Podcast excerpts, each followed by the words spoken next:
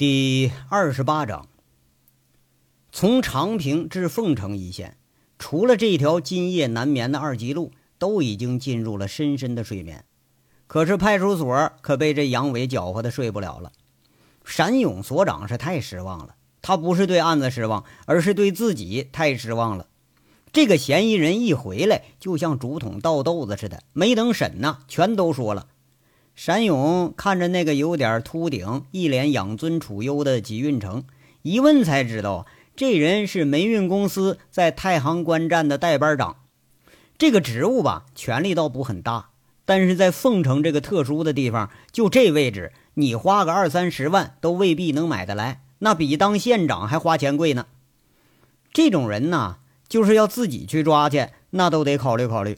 那谁知道啊？被杨伟像提了兔子似的给抓回来了，平时就没见过这类人，他能这么老实过呀？再看看一脸血笑盯着老吉的杨伟，他总觉着这个事儿有哪儿不对。可是呢，这经过的一切都是顺理成章，你还就挑不出什么毛病来。心下狐疑着，这个闪勇趁着协警都在一块做笔录的时候，把杨伟给拉进院子里那个僻静处，挺怀疑的问着。呃，这个杨伟啊，这个这个这个到底是怎么回事啊？杨伟在那嘿嘿笑着，哎呦，那个单所长，就这您还没听明白？瞎猫逮了个笨耗子呗，抓了一个收黑钱的。山勇这就有点犯难了。哎呀，那个可不是咱们锦绣的辖区呀，你抓了这么大一个耗子，这个事情我怎么处理嘛？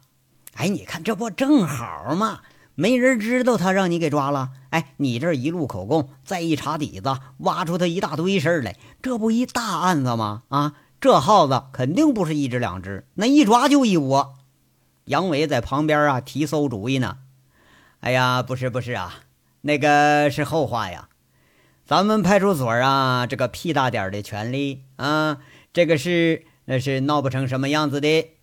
这个煤运公司啊，是市直属企业啊，在市里头收管理费的，这个比执法机关还要厉害呀。这个弄不成什么呀？早些人呐，就在阳明就抓过这个收黑钱的，那回头人家花俩钱儿跟局里头一说，得了，这不内部处理了吗？嗯，咱们什么好这也落不下呀。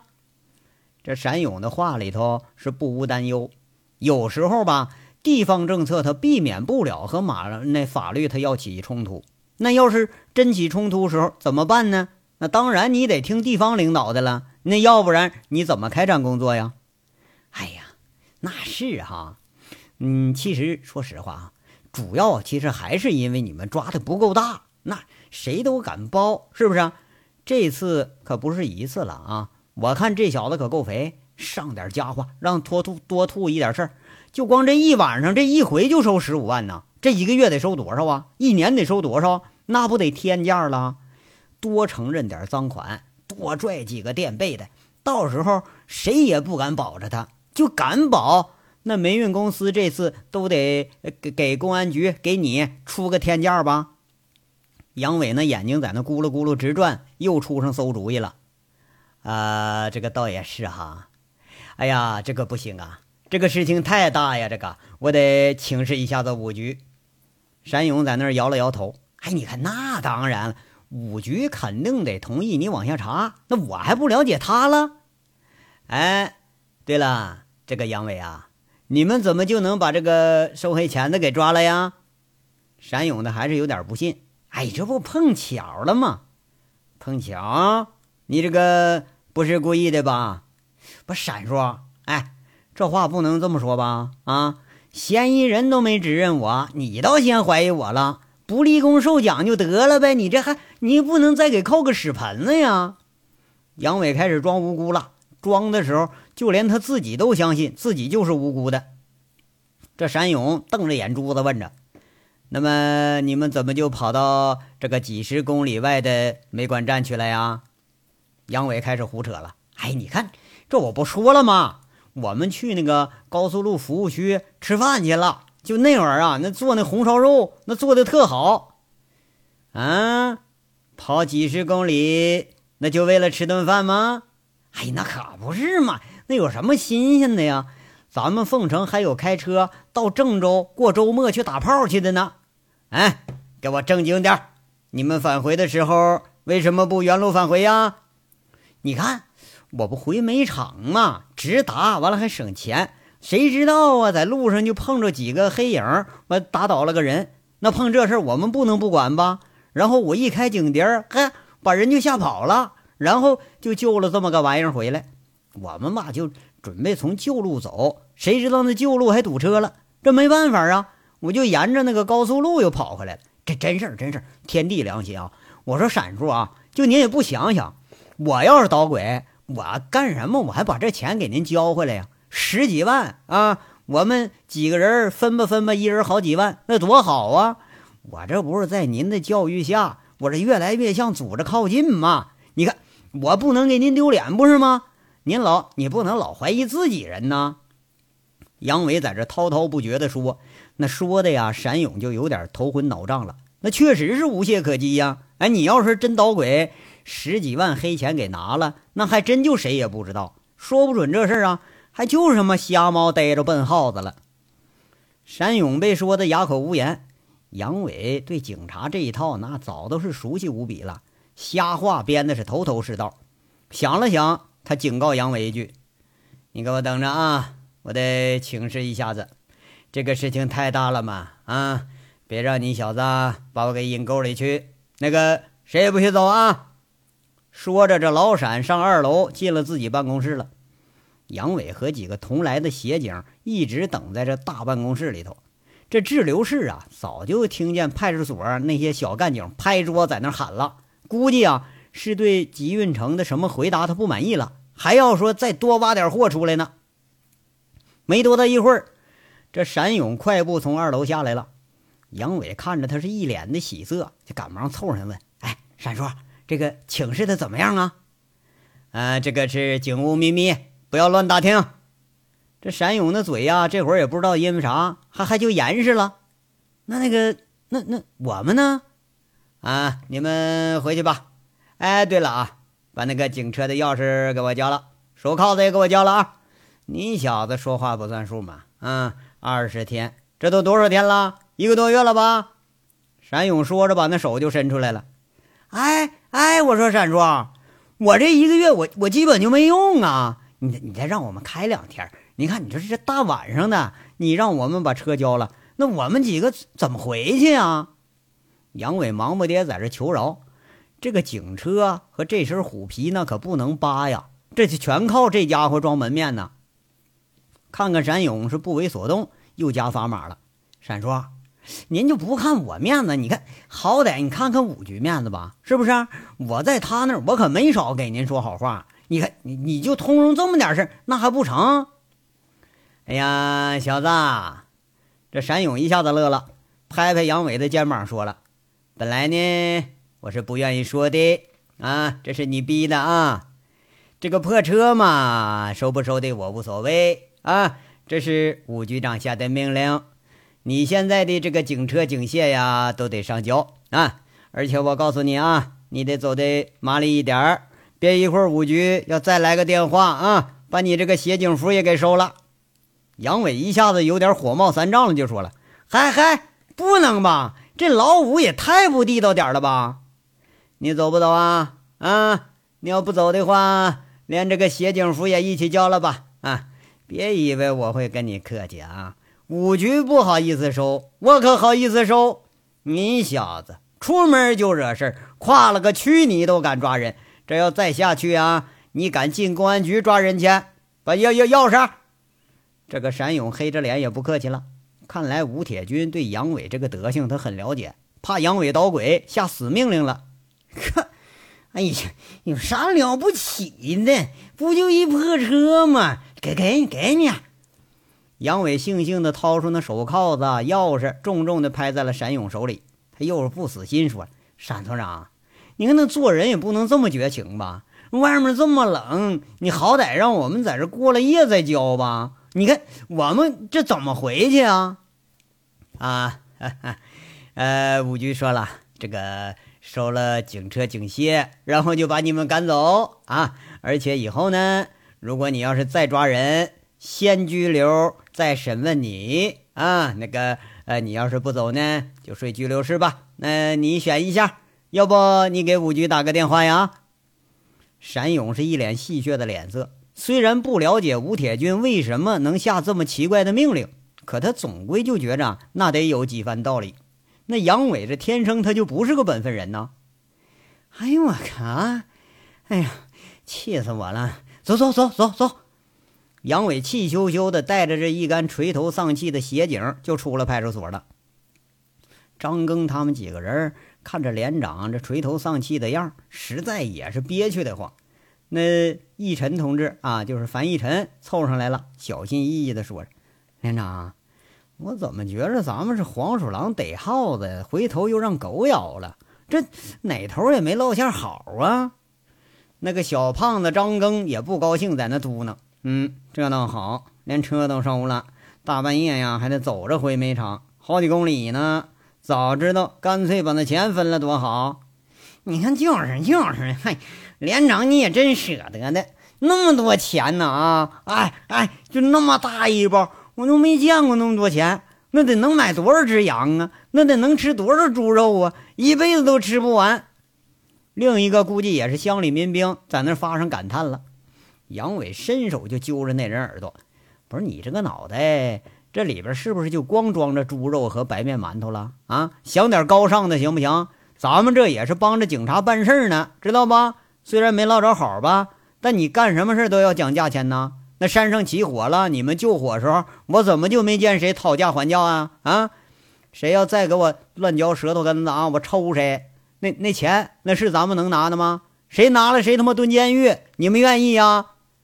杨伟是唾沫星子横飞，教育老半天，最后一句才警告着：一会儿啊，有车来接啊，就说咱们主动上交的警车啊，没事别乱嚼舌头根子，别他妈的让连长丢脸啊！几个民兵扑哧扑哧全都笑了，心里头明白，就这丢人事啊，连长那是怕别人知道。在派出所外边这胡同里头啊，等了老长时间了，几个人冻得直跺脚。最后，这还是景瑞霞开着车来接的人。回厂子路上呢，这可就下了雪了，车灯下面纷纷扬扬的雪花，看的是格外清楚。回到煤场，一片黑色的煤场已经有了斑驳的白色积雪。下车的杨伟莫名其妙的自言自语着：“下吧，下吧啊，他娘的！”天时地利人和，这回什么占全乎了？哎，杨哥，咱们下步干什么呀？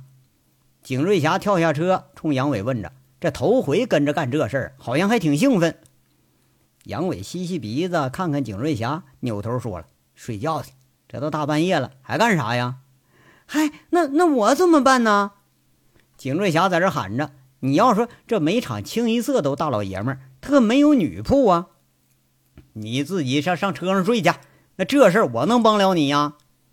杨伟没好气儿的说着，怕是这警车被没收了，心情不太好。啊。那真要拐进活动房里，他就要睡觉去了，把这景瑞霞一个人给扔院里头，气得景瑞霞只想拿那石头筷子他砸窗户去。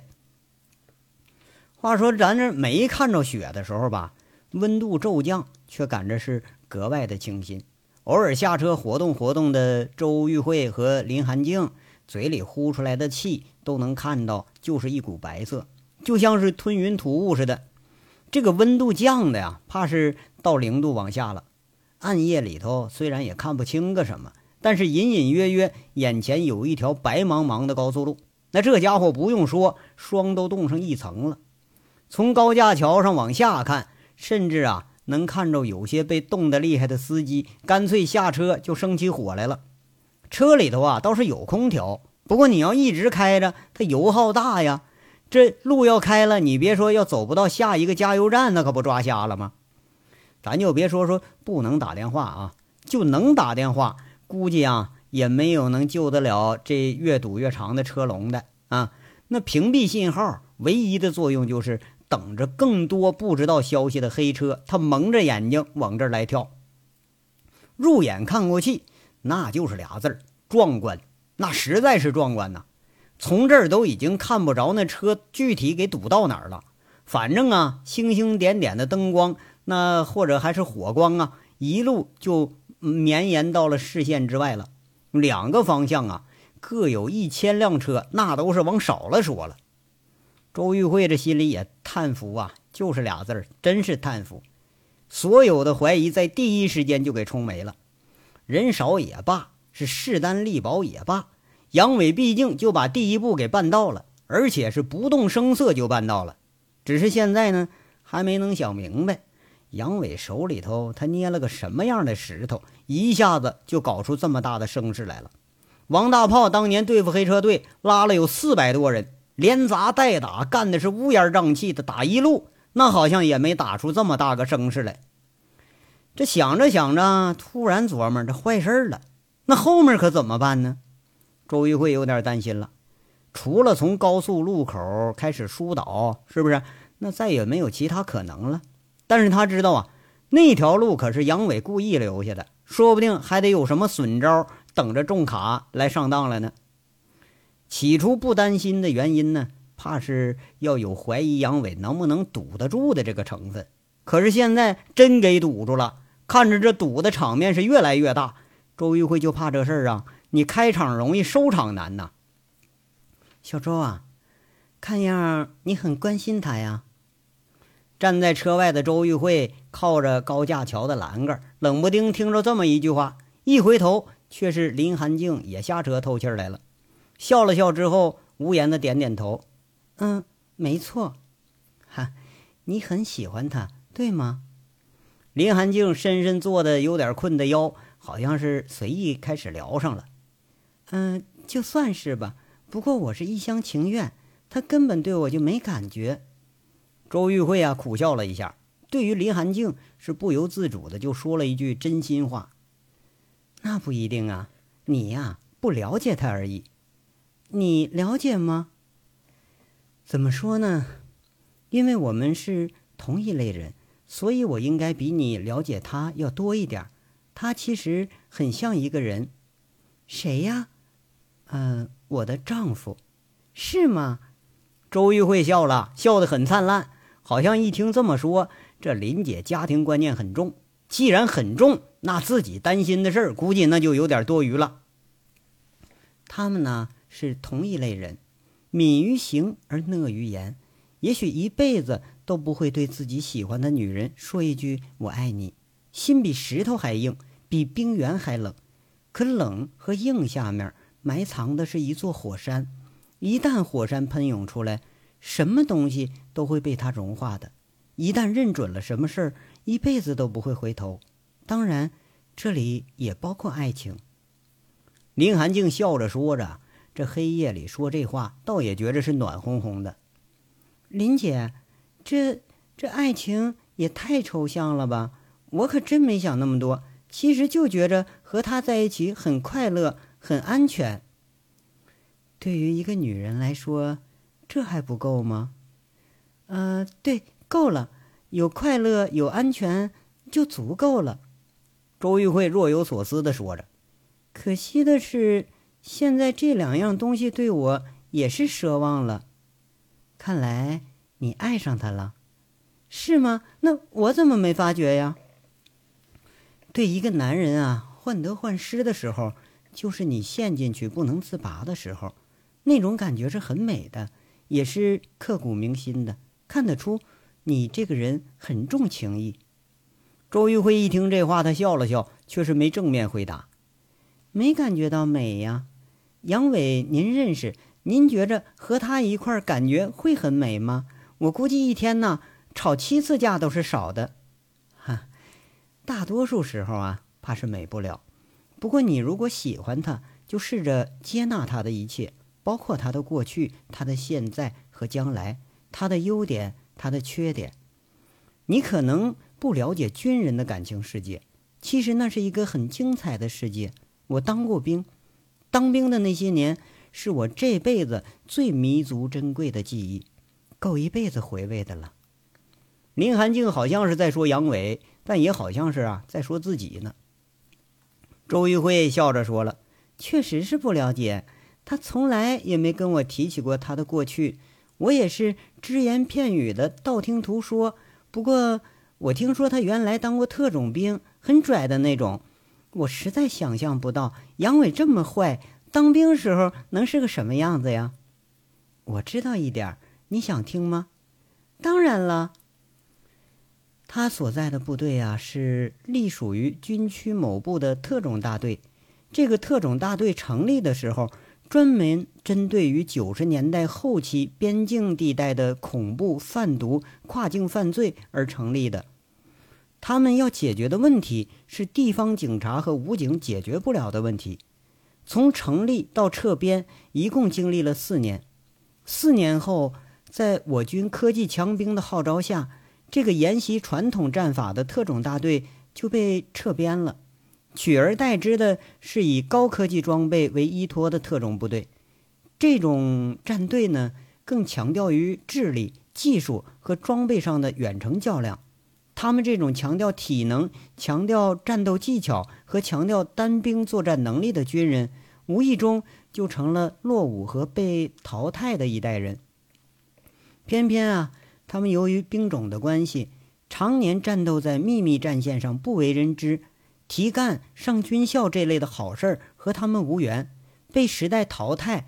等待他们的是地方格格不入的生活，根本无从适应。好多本应该是军中骄子的人，就这样埋没在芸芸众生中，终老一生。可他们依然是无怨无悔。这，就是军人。军人的字典里最闪光的两个字就是奉献，为这个社会奉献出了自己的青春、热血，甚至是生命。但这个社会能给予他们的实在是太有限了。林寒静轻轻地说着：“这哥哥林国庆曾经通过关系查到了一些，否则的话呀，也不会选这么个合作伙伴。”这些话是说杨伟，或许也是对。自己生活的感悟吧。这句话让周玉慧沉默了片刻，而后又是轻轻的问：“林姐，杨伟在部队是干什么的呀？”“啊，这个我就不太清楚了。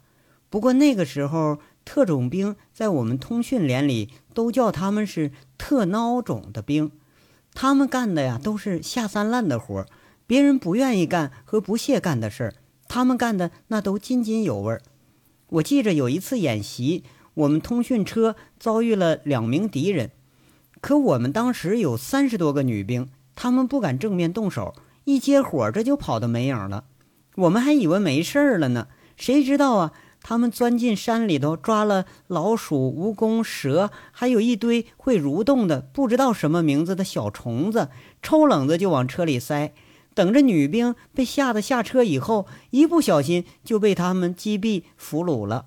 两个人就像鬼影子一样跟在我们的车后面，跟了有三天，直到把我们全部歼灭了。后来我才知道，这就是传说中的孬种兵。他们不跟你正面对抗，潜伏、暗杀、投毒、离间、摸哨、刑讯，样样在行。执行任务的时候，只看结果，不看过程。什么办法有用，他们就敢拿来用。我现在相信杨伟干的这些事儿啊，他应该属于是全全能。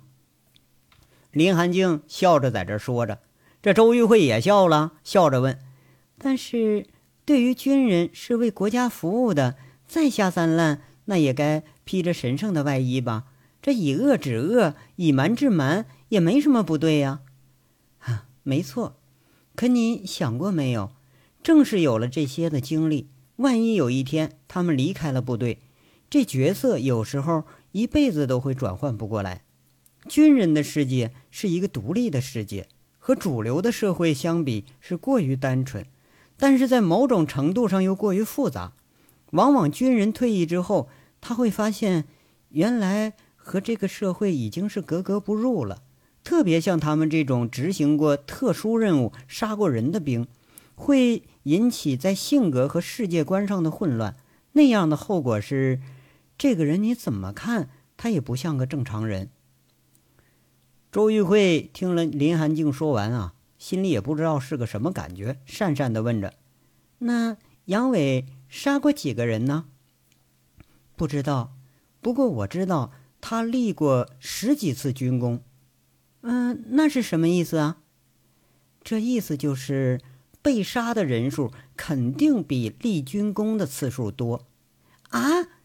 周玉慧掩着嘴惊叫了一声，说着：“哎呀，对了，我想起来了，大前年就在离这儿不远的狼山，他们保安队协助警察解救被困民工，杨伟在狼山岭上还杀了两个人，两个逃犯。这黑暗中啊，那双眸子是格外的明亮，眨着看着周玉慧，是林寒静的声音在说着：“你害怕了？没有，刚认识他的时候。”我是躲之唯恐不及，但后来成了朋友了，我再也没有过害怕的感觉。我只是觉着他这人很奇怪，有时候吧很蠢，有时候聪明的要命，有时候很单纯，有时候那心机却深得吓人。别人见了他，也许会是心惊胆战的，但是我每次见他都觉得很亲切。其实我很多时候根本不知道他在想什么。我试过很多次想了解他，想和他深入交流，但他一直都拒我以千里之外。周玉慧啊，一边说一边若有所思。那是因为呀，他害怕伤害到你。对，你说的对，林姐。那可是我该怎么办呢？周玉慧这次是客气了几分，也许是一语惊醒了梦中人了。我也不知道，我要是知道的话呀。就不会上次误解他了。男人的心里究竟隐藏着什么，女人一辈子都看不清。这种男人，除了和他生死与共的战友，他们谁也信不过。那些经历已经铭刻在他的性格里了，即便是脱了军装，这辈子啊也改变不了了。这林寒静说话的声音里头听得出有几分黯然，不知道他的所指啊是不是杨伟。隔了很久，一直发呆的周玉慧猛然觉着脖子有点凉，一伸手感觉到下雪了，轻轻地说了一句：“林姐，下雪了，我们回凤城吗？”天还没亮呢，我想啊，这次我们帮他就帮到底吧。下了雪，高速封路更安全了，没人会来打扰我们了。那好吧，我同意。周玉慧看着林寒静，虽然看不清楚现在林寒静的表情，但是总是觉着呀，林寒静在哪个地方有和杨伟相似的地方。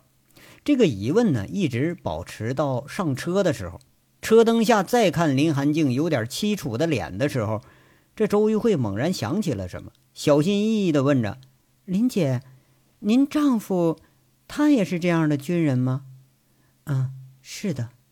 那他？”牺牲了，他的性子啊很野，比我大几岁，一直从列兵提拔到了副营职干部。虽然没什么本事，可是他很敬业。有一年冬天，北疆雪下的特别大，他在组织冬运给养的时候出了车祸，车掉进冰崖下面了，一直到了第二年春天才找回遗体。那个时候。我哭得死去活来的，怎么也接受不了这个现实。我们结婚一年，在一起的时间不到一周。林寒静啊，在这说着，或许已经是时过境迁，或许已经是伤心罢了。只是他淡淡的说着，淡淡的说着，声音里头只是稍微有那么一点儿黯然。对不起，林姐，我不该提这伤心的事儿。没什么，伤心过后啊，时间就慢慢冲淡一切了。后来我转业了，离开了部队，离开了让我伤心的地方。现在我倒觉着我有点羡慕他，活着的时候啊是活在理想中，牺牲的时候是披着军旗，受着万人敬仰，不必再像我一样背着这样沉重的心理包袱了。林寒静这次的口气里头，那更多的反而是无奈。周玉慧试图几次说话，都没有找到一个合适的安慰语句。说是不伤心吧，可是几次看林寒静有点发滞的眼神，心里头实在是后悔，无意中触及了林寒静伤心的往事。这个女人，你现在看上去，她是那样的无助，那样的可怜，甚至比自己的身世还要可怜。话说，这个难熬的夜呀，终于算是过去了。夜幕悄悄的隐去，却是没有最后天色大白。天空就像凤城处处可见的煤灰，处处是一种压抑的颜色。雪刚刚薄薄的覆盖了一层，这就停了。阴暗的天气却不像是要晴的样子，真不知道这天气呀又要搞什么鬼。景瑞霞在车里眯了一会儿，他就醒了。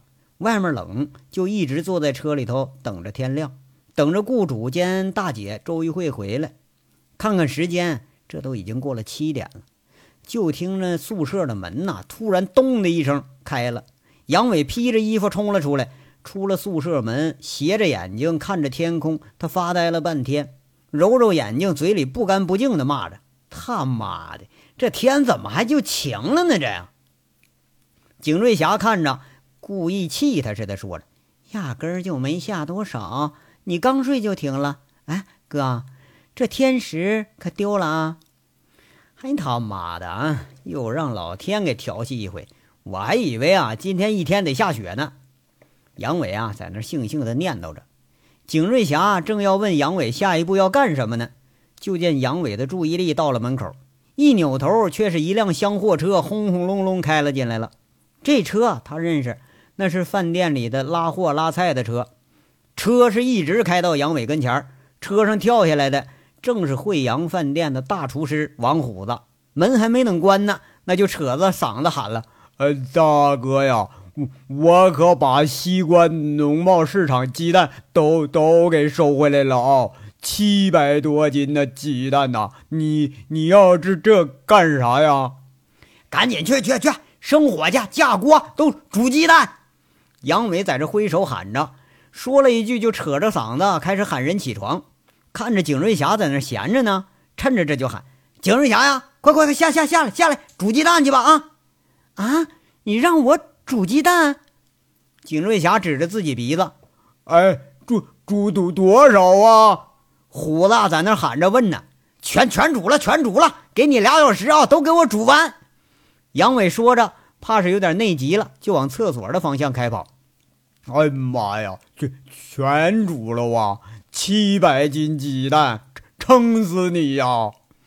王虎子挠挠后脑勺，骂了一句：“他实在是没弄明白。”这香炭架起底火，大锅熬着水，鼓风机呜呜呜开始吹，没几分钟水就烧开了，一大锅这玩意儿就煮得了四筐的鸡蛋。贼溜轮子全都开始帮上忙了，十几分钟就能煮个百八十斤鸡蛋。哎，第一锅刚出锅不长时间。就听这院里头开始乱了，几个人伸脑袋一看，却是来上班的金根来。不过今天可不是骑着他那个破自行车来的，而是带着一群半大小子，全都骑着摩托车，是乱乱哄哄停在院子里的一大片。金根来喊着杨伟，俩人勾肩搭背，好像在那商量什么呢。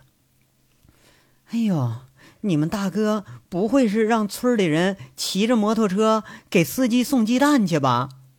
景瑞霞突然醒悟了，可是想想有点不对，他就不知道杨伟这到底什么意思。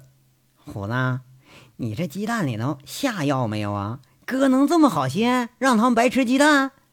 贼溜在那块开始笑。虎子瞪眼睛，他也想不明白了。哎呀，这没下药啊？这这咋能下药呢？隔着骨头咋往里头下呀？嗨，那你看这我就不明白了，这要干啥呀？轮子他也想不通了。哎，啥鸡巴也不干，有病！这两年在乡下待的，待他妈是傻了。虎子给了一个很中肯的评价。这谁也没整明白。景瑞霞心里头一直就犯疑，杨伟肯定不可能说无缘无故就干这事儿。可是他干的这到底又是哪一出呢？这这这出啊，咱下章接着说。感谢大家的收听。